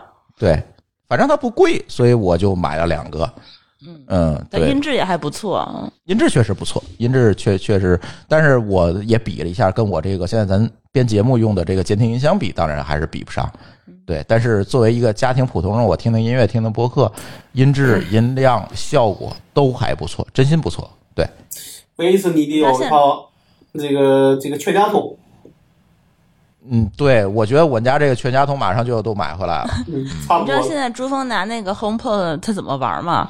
他那个给我设了一个 Find My Friend，就是我快到家的时候，那 HomePod 在我们家里自个儿唱歌，然后大哥就开始起来去做饭。我一到 公到家里头，突然一问，哎，菜上齐了，对这个功能就特别好用，就是它可以提醒，比如说你的家人到哪儿了，这个反正就是家里人如果都用 iPhone 的话，还是比较方便的。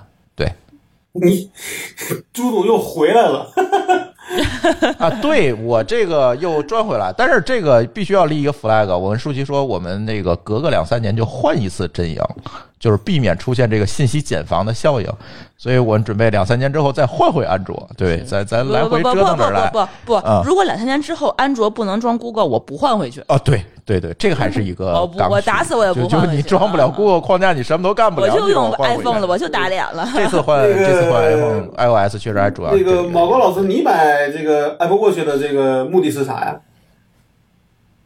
我有点跟珠峰有点像，因为我我之前一代、二代都用过，手里有个二代。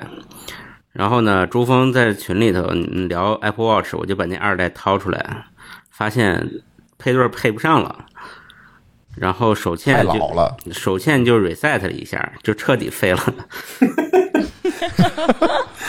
还不如我们那一代呢。对，re 就是它 reset 了以后再配对嘛，就从零开始配对，就总也配不上。我给苹果这个客服打电话，苹果客服也不知道为什么，他说你这没事儿啊。后来他说又升级到他们内部更高级的人，让我等一会儿，一会儿告诉我说说你得找一个老版本的 iPhone 配对成功，成功了以后呢，再再再用这个成功的，再用这个成功的这个呃 Watch 啊，再和你的手机，我那十二再配对儿就可以了。我说、呃算了算了，我还然后我就 再见了。然后最后最后查了半天，苹果回收才卖三百块钱，我还是给他退回，就是还是走他那个 trade in 那个回收流程啊。今天刚收着短信说评估价值三百，我把表带扣下了，就把表送回去了，值价值三百啊。因为我那个我那个，对我那个一代也打算走那个回收的，结果人告诉我，你这个回收已经不能折抵现金了，但是我们可以协助您帮他把它销毁了。我他妈算了吧，我就但你那还能用是吧？啊、能用能，因为我是一直在给它升级，所以就没出问题。明白就是你是属于它跟 iOS 的版本隔得太远了，它可能就升不了级了。对我那个，而且我恢复出厂了，恢复出厂就等于一下这个距离就拉大了嘛。对对，然后就会出问题。所以，对你这个需求应该跟我差不多，因为咱俩都是常戴。但是我特别奇怪，今天老高也买了一个这个 Apple Watch，他说他不戴，他不戴手表，他还在这儿。对，平时老高不戴不戴手表对，我所以特别纳闷儿。你看看我手上什么都没有嘛。其实我的想法倒也很简单，因为确实最近这这没说这人离世的有点多呀，对吧？离世啊啊这，离这离世就是怎嗯，么说，这个发讣告的太多了。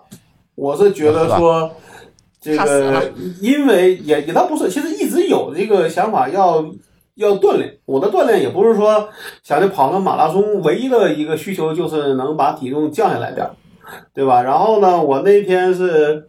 呃，买了一个体脂秤，就买了个小米的体脂秤，看了一下，我不把那个图发到那个群里了吗？反正基本上看那个，基本上就是你就是必须得减，就差。如果真是有个人在那站着说的话，肯定是就意思你必须得减，甚至从今天开始就要减。我后来想想想说，这个东西有时候你还是需要有一个怎么说，有一个反馈，对吧？就是比如说你你你能坚持一个礼拜，你能看到效果，你可能就会想着再坚持一一坚持一个礼拜，对吧？对，我是觉得你是把它作为一个能够坚持锻炼的一个对，工具。对，嗯就是我可能平时并不会带，但是我可能运动的时候，比如说我出我出去可能慢跑，可能会带着它用，然后看看的你的脉搏和心电图的情况，那是从这个角度上来去买的。但是我平时可能未必会用它。行，我等着收老哥的二手了，五十这收，我给这个。这个得看决心，对吧？嗯，也不是，也不是，就是以我就是之前多年的减肥经验来看，对，以我之前就是不能算成功减肥啊，就是说就是起码减肥的不痛苦的减了二十斤的这个过程来看啊，就是说你靠毅力、靠督促、靠工具减肥都是不成功的。嗯，包括你看到效果啊，然后能打鸡血，那能成功的，你觉？得会是什么样的方案？唯一的过程就是说，让你让你在减肥的过程中，就是不痛苦，然后你找到乐趣这个了，你才能减下来。这个不痛苦指的是什么呢？就是你减肥的方法，嗯比如说你并不会跑步，但是你还要去慢跑，你一次两次是坚持的，三次嗯五次是靠咬着牙，然后你你你五次八次之后，你可能就烦了，因为你还没有找到它的乐趣，你没有找到的就是说适合你自己的一个套路。所以说这个东西的话，我觉得，嗯，我是觉得你靠它想督促自己多锻炼，但是你还没有，养成习惯的时说它，只是你买它的一个理由吧。我觉得是是你表自就是说表决心的这么一个东西。但是你真的是说想减肥的话，还是得有一些比较怎么说专业的一些指导嗯，才可以。可能可能在我来看的话，这个东西专业的指导比你买一个手表会更重要一些。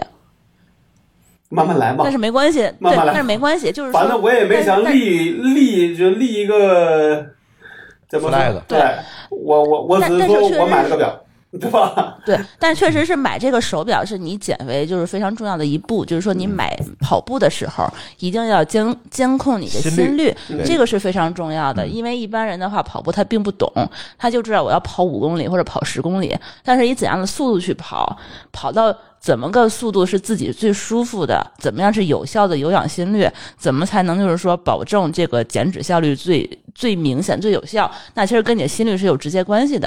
所以说，这个其实是科学数据的这个比较重要的这么一步，还是要有一个对，还是得对，还是得有的，对不能去瞎弄它。嗯，嗯，对，所以我觉得这次的 Watch 呢，反正买呃大家都买了是吧？我们群内的这些主播们几乎搞了一个人手一个。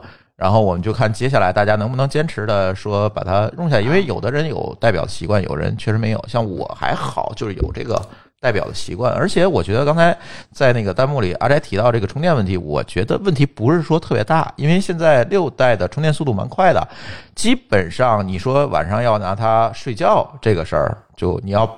跟他睡的这个问题，其实呃很容易解决，因为你睡前一定会洗澡，你洗澡的时候把它充上电，洗完澡你把它带上就基本没问题。就是它半个小时能够充大半的电啊，问题不大，所以就是还好。充电的问题，我觉得，但是确实我觉得 Apple Watch 最大一个痛点还是这个续航问题，确实还挺烦的。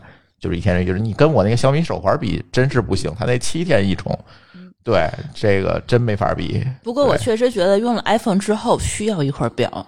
嗯就是 iPhone 的屏幕不能常亮显示这个时间，是我非常非常大的一个头疼。说今年的这一代吗？说也许能做对它下一代就支持了，下一代用的那个屏幕跟 Watch 的这个屏幕是一个技术了。那我还是又买早了。呃，手机永远是这样的嘛，对吧？对，所以呃，还是挺建议大家，如果这个嗯不差钱儿，对吧？还是可以买的。但是你说我就一学生，嗯，要不要买？我倒觉得，哎，也没太大必要，有手机可能也就够了。对，所以我觉得还好吧。这个这次搞了一个 Watch Watch，然后呢，舒淇呢又准备要买一大件儿，是吧？买只是看一看，买还没花钱呢。嗯，对，这就要接下来汇报我们春节当中的另外一一个项目了啊。这个 试舒淇，买了个车，哎，注意词注注意你的言辞啊！啊我去试驾了一个车，啊只是看上它了啊！我还没有付定金呢啊！对对对，还没有给彩礼说说。过程吧，说说你的决策过程吧。决策过程其实挺电车哈，要不我们不就不在这这个节目里聊电车啊？对，决决策过程就是说我我天天上班太远了，我上班三十公里，下班三十公里，一共六十公里，开车距离开车时间大概是四十到四十五分钟左右。但如果我那一天好死不死我限号了，或者是啊珠峰把车开走了，或者是怎样的，我只能坐公交车。呃呃，坐坐公交车倒地铁，倒地铁再倒地铁，然后再倒公交车，然后需要耗时一个小时四十分钟。所以说，我现在特别担心，就是说有一天珠峰把车不给我开，我怎么去上班？说的跟我抢得过你似的。对，然后就是这两天那个我我那个呃限行那一天的话，我都是每天早上起来六点钟起床，然后七点钟开到公司，然后先睡一觉。然后九点钟再起来上班，就就我觉得太痛苦了，实在是。然后呢，我们就之前其实有比较研究过这个电电车嘛，然后朱峰也站在节目里说过，我比较喜欢特斯拉呀什么的，就是试驾过一次特斯拉，但是后来觉得哎有点贵。为什么觉得它贵呢？是我觉得这个电车这个东西，它还是在呃稳步升级中。嗯，就现在好像还不是说特别稳定，这个技术还不是很成熟。一口气儿买这么贵的车，我觉得有点像割韭菜。我觉得不太舍得去买这么贵的车。然后第二个呢，就是说我呃对这个电车的定位其实就是市区代步，每天六十公里市区代步嘛，我也不会说是就是北京天津来回跑高速这种。所以我也觉得也没必要买一个就是特别特别贵的车。我觉得十几万。嗯，不超过二十万，我觉得是我一个比较理想的这么 这一个一个一个一个范围吧。然后呢，珠峰对这个电车的这个要求就是比我们之前车辆要大。我们之前是一辆那个轿跑嘛，无框就是那个 CC 那个轿跑。然后呢，他为什么不喜欢特斯拉？为什么之前不喜欢小鹏？是因为他那个 P 七跟 Model 三的那个造型跟我们家那个 CC 太像了。全是躺着开的那种，对，我要一个坐着开的。对，所以他从来也没有想过去，呃，去看这些车。朱峰看的是什么 Model Y 呀，Model X 啊，啊，然后什么未来呀、理想啊，都是那种能多大多有多大那种。但是我就特别讨厌那种车。啊，对，对，然后我就特别讨厌那种车，因为如果我要是上班市区开的话，那种车呀，我哪儿我也停不进去，我开起来特费劲，我拐弯我都拐不好，我地库我可能都出不去，我我就不喜欢一个就是那么大的那种，我爬上去都得蹦一下的那种大自己带个梯子，呃，对，那种 SUV，所以说后来呢，就是也是过年期间吧，嗯，初一的时候。真的是没事儿干，去了一趟天津的那个商场，去试就是溜达一下小鹏。我们之前约了小鹏的试驾，但是年前太忙了，一直也没有去试驾成功。然后呢，当天呃大年初一逛商场的人比较少嘛，然后他那个销售比较时间比较多，比较有耐心，跟我们多聊了两句。然后他就觉得，其实我们这个需求好像小鹏的。嗯，G 三这个版本其实就比较满足我们这个要求，G 七版本有点太富裕了，而且而且对我这个心里的预期啊什么的，我觉得它也足够了，所以说那不行就约个试驾吧，啊，然后就就这么就是到了这个试驾的道路，然后朱峰还忽悠了我们的一个朋友，也是从那个买油隔壁电台的半只土豆老师，啊，嗯，对，也是。之前一直想买电车，而且买油车，然后现在开始转型，想觉得想要看看电车，嗯。嗯，呃，体验怎么样？嗯，体验啊，怎么说呢？就是我是觉得，我也看了一些测评啊，然后试驾那天试驾两个多小时吧，这个车。首先我非常惊讶的是，为什么这个销售他能够开着小鹏一直到我们家门口让我上门试驾？嗯，V V I P 待遇挺厉害的。嗯，在特斯拉反正不会这样对待我。嗯，这卖的不好，看来这，嗯，对它销量应该是不太高，不不如别的那几家要高。因为那个 G 三这个版本，它应该是一个老版本嘛，二零一八年的版本，它并不是一个新款。但是它后来也呃，二零二零年也更新了，它现在续航什么的，包括它的一些功能，其实除了全自动驾驶以外。它其他那个 L 二级别和 L 二点五级别的那些安全驾驶的功能，其实，在小鹏 G 三上面这款它都有，所以说对我们来讲其实是足够的。嗯，所以我是觉得，呃，综合来看吧，如果这个价格十几万不到二十万的话，能选的余余地的车其实不是很多，然后它这个应该算是功能性是最强的一辆车了。性价比、功能性各方面，你只要不追求过高，你只是说市区通勤代步，而你又不想买特别便宜、完全没有安全保障的那些车，对，那它就是一个比较合适的选择。就一开始我看的其实是比亚迪嘛，比亚迪的元，因为我当时就想说，如果我只是代步的话，我觉得十万左右的那个那个小 SUV 其实就还挺好的。但是后来就是一对比这个 G 三以后，我会发现它其实差的还是蛮多的。对，一个就是有没有互联网，不对比就没有伤害，是吧？对，就是就是一看这互联网人可能就会更喜欢这种，呃，小鹏这种比比较有极客精神的这种车。嗯，对，所以在这一块上，我觉得小鹏做的确实，也不能说小鹏做的怎么样，是小鹏这款车确实比较适合我们当前的一个需求。而我们家现在其实也是可以装充电桩的，所以也没有特别大的这种充电的痛点。而它这个最高配是五百二十公里的续航，哪怕说，呃，冬天我打个对折，在现在电动车那期节目也聊过啊，打个对折我还剩二百五，那这二百五呢也足可以说让舒淇六十公里跑一个通勤，你开着暖气问题也都不大，所以呢，我觉得就还不错。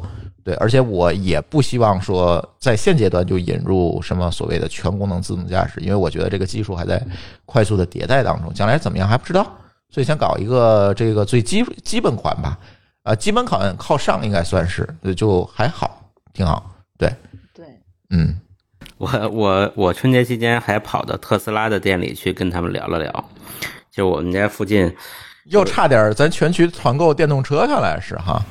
这个我就不，这个我就不跟了。对，就是跟他们聊了聊，这个确实跟就是现在的电动车，我也坐进去感受了一下，比我这个当年的比亚迪还是这个高级了好几代了。就我那个？对对，我那个 我那个上次咱不是聊过嘛，就是这个叫油改电嘛。啊，现在的但是怎么讲？我觉得我看特斯拉特斯拉那个 Model Y、Model 三啊，我觉得我估计还得降，等等吧，等等等等党的胜利。嗯，其实我觉得建议大家不着急，其实确实是可以等一等，除非你有刚需，那么就买一个最适合你的就可以，没有必要往上勾。我是这个观点。嗯，对，我看它最新出的那个小 SUV 叫 Model Y 是吧？嗯，啊，我仔细观察了观察，这个钣金缝也是对不齐。哎呀，这个闹心对。特斯拉通病，嗯，后来或者说是美汽车的通病。对对对对，然后后来我跑到旁边有一家店，还挺有意思，就发现我们现在的这个造车新势力啊，还有另外一个方向，就我之前在听友群里边跟大家说了嘛，叫这个叫松散机车，这个我我也跑到店里去聊了聊，就是也是一个第三方独立设计公司设计了一个复古款，应该是跟这个美国的五六十年代的那种那种大啊，那老车大车，对，就是锃亮的电镀件儿，然后特特扎眼，然后但是座儿空间特小，前后特长，特别有意思。他做了一个这种的，设计了这种车，然后跟比亚迪合作，这个芯儿是混动，还插电式混动。啊，外壳是这么个车，然后跟他们聊的，他们就觉得是这样，就是，呃，这也是一个造车新势力的方向，但是他往这个情怀去，呃，溢价也挺高，就是它，你想插电式混动，它卖六十万，其实还挺贵的，而且有一个好处就是它这个外形不用拼命迭代，因为它本来就复古嘛，它没准卖二十年，啊对这一个设计能卖十年有可能，所以我想，哎，这个也挺有意思，也能上牌儿。这车反正我还特想买，我跟你说，就是我就这这种车，你还说你没老？哎，这个其实他你要说还咱还不是那种说小时候见过这种车，然后呢老了有钱了想买，咱咱小时候也没见过这种车，但是就觉得特别有意思。就是它是一个个性体现了，就变成了，对对，他们但是功能性就可以放在后面去考虑。这家公司的这个产品思路就是往个性了去，他觉得总会有人愿意花钱买这种东西，他可能不像小鹏什么的那么大量，不走量。嗯，所以这个这个从侧面能感觉说，咱们现在的这个像汽车这么复杂的东西，也开始呃出现百花齐放的样子了，这也挺好。嗯，对，因为技术条件具备了嘛，不需要大家都去研究发动机去了。对，而且我记得这个比亚迪好像有那么个说法，就是说他们愿意给别人做中台，就是给这些新势力们做中台、做基础的东西。这就是当年的 MTK 嘛。对，这就是回到你说的这个电电动车手机论这个这个思路上去了。是对这个在电动车那期大家可以往回听啊，我其实说过这个事儿，我我倒是觉得这个可能性还是蛮高的，而且这次试驾小鹏呢，我们有一个比较明显的感受，就是其实它的驾驶性能，就是驾驶性，嗯，真的没有特别大的问题了，呃，完完全全可以作为一个正经的车去开了。这个也是这次试驾最重要的一个体验，因为本身就是我那个车百公里加速是七点八秒嘛，油车，它这个百公里加速可能能做到个呃七点七秒，可能还要高一点儿。呃，然后我也狠踩了一下油门，试了一下这个起步的这个快速起步的这个稳定性啊，这个操控性啊都没有问题，而且更重要的是，它不像油车，反正它就是那样的，方向盘松也，方向盘重也好，轻也好，反正就那样的。但是它这个所有都可以调，方向盘是啊轻一点儿还是重一点儿啊可以调，然后呢油门的这个风格你也可以调，反正一切可调。嗯，对，动力回收也是可以调的。对这些东西，你调整完了之后，它可以非常符合你自己的这样一个驾驶习惯。这个也是电控系统给我们带来的一个这个意外惊喜吧，一个好处。那油车可能像我们家那个油车，可能悬架能调，然后呢，啊，加速风格能调，它还不是调，它是根据你的这个风格去学习啊。然后就是每一把钥匙它有一个这个不同的风格，也就仅此而已了。但是它那个就是非常明确，能就在。那个大屏上去调整这个东西，就是我觉得，哎，这个还是挺意外的。这个也算是电车，呃，算是一个突破吧，在这个体验性上是一个突破，我觉得。嗯，而且我是觉得，就之前你看咱们这个人工智能吹这么火，咱包括也也都在从业这个行业啊，它这个车上我觉得就能体现出来很多这个这个高科技的东西。嗯，比如说你一上车，它前面有一摄像头。还能识别出来你是谁，对。然后呢，你这个车上所有那个设置，它就会给你自动默认成你的设置，对。然后呢，它给你所有的这些交互啊，都用语音交互，就我们很少去那个大屏上出来出去了，嗯，全都跟小爱同学一样，跟他一聊天，他就给你设置好了什么的。我觉得就这些功能，包括你在他那个所有的什么呃前面那什么这个识别啊，那个倒车呀，然后那些安全性那个自动性的那些玩意儿啊，全是靠这个 AI 去算出来的。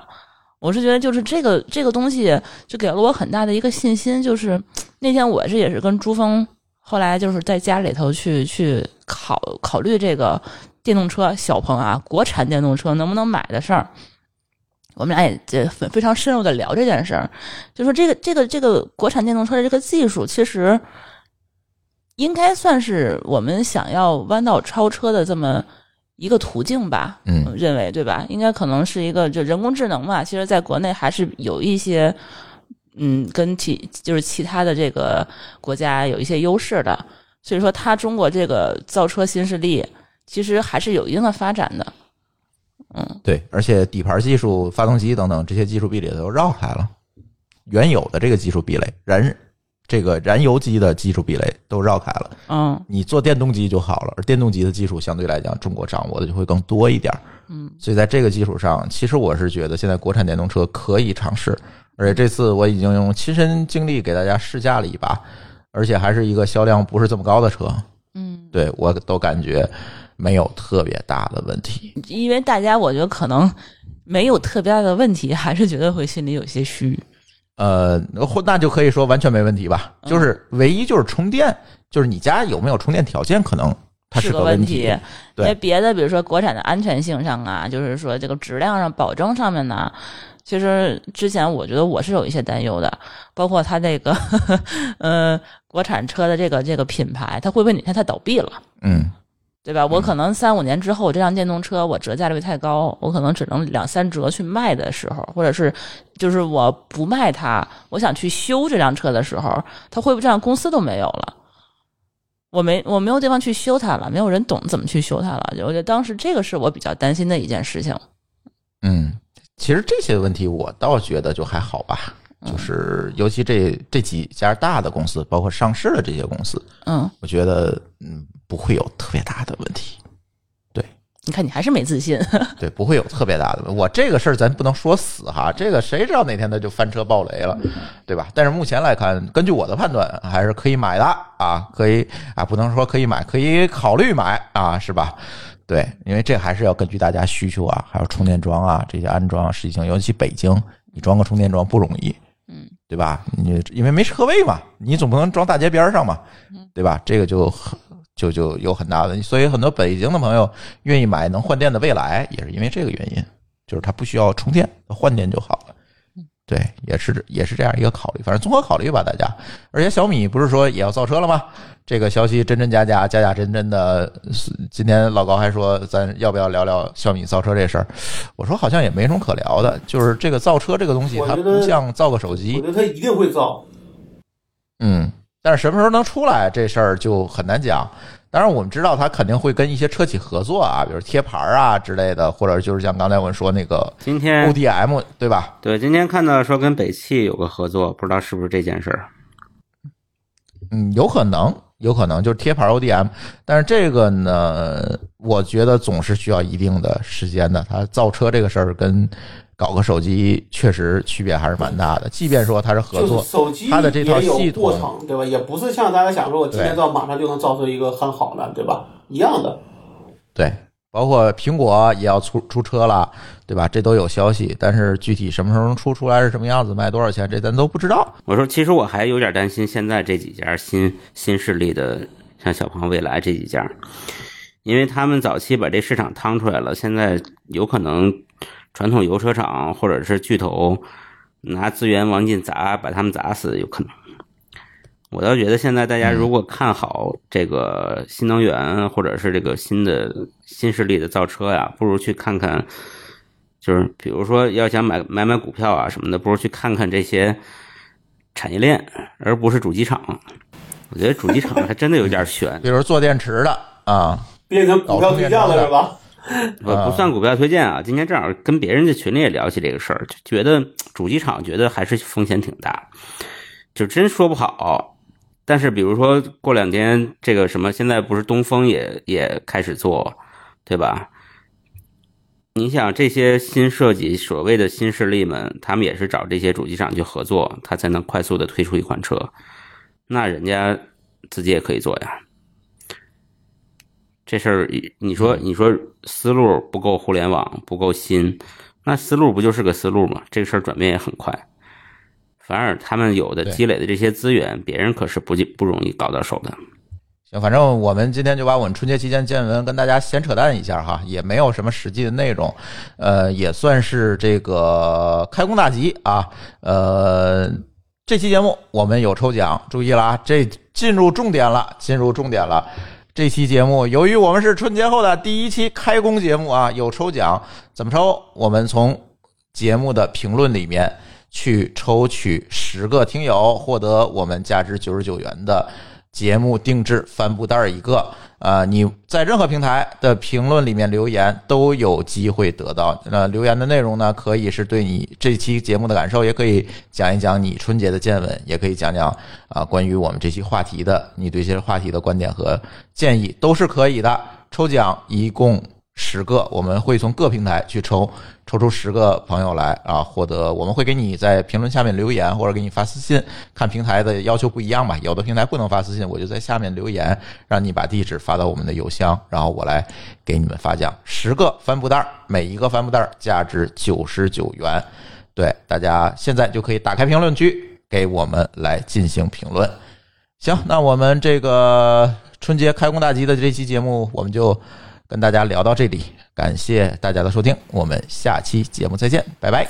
再见。好，拜拜。感谢您收听本期节目，同时您也可以收听我们制作的更多播客节目：科技乱炖、品质生活、津津有味、厂长来了、拼娃时代、串台、科技先生和蓝海之下。在您收听的平台上直接搜索即可找到以上这些节目。如果您觉得我们的节目对您有帮助，欢迎以购买周边产品的形式来支持我们。关注我们的微信公众号“津津乐道播客”，天津的津，欢乐的乐，道路的道，进入周边产品菜单购买即可。如果您愿意参与我们的更多讨论，可以加主播的微信号。号 d a o 幺六零三零幺，加入我们的听友群。本节目录音设备由罗德麦克风友情赞助。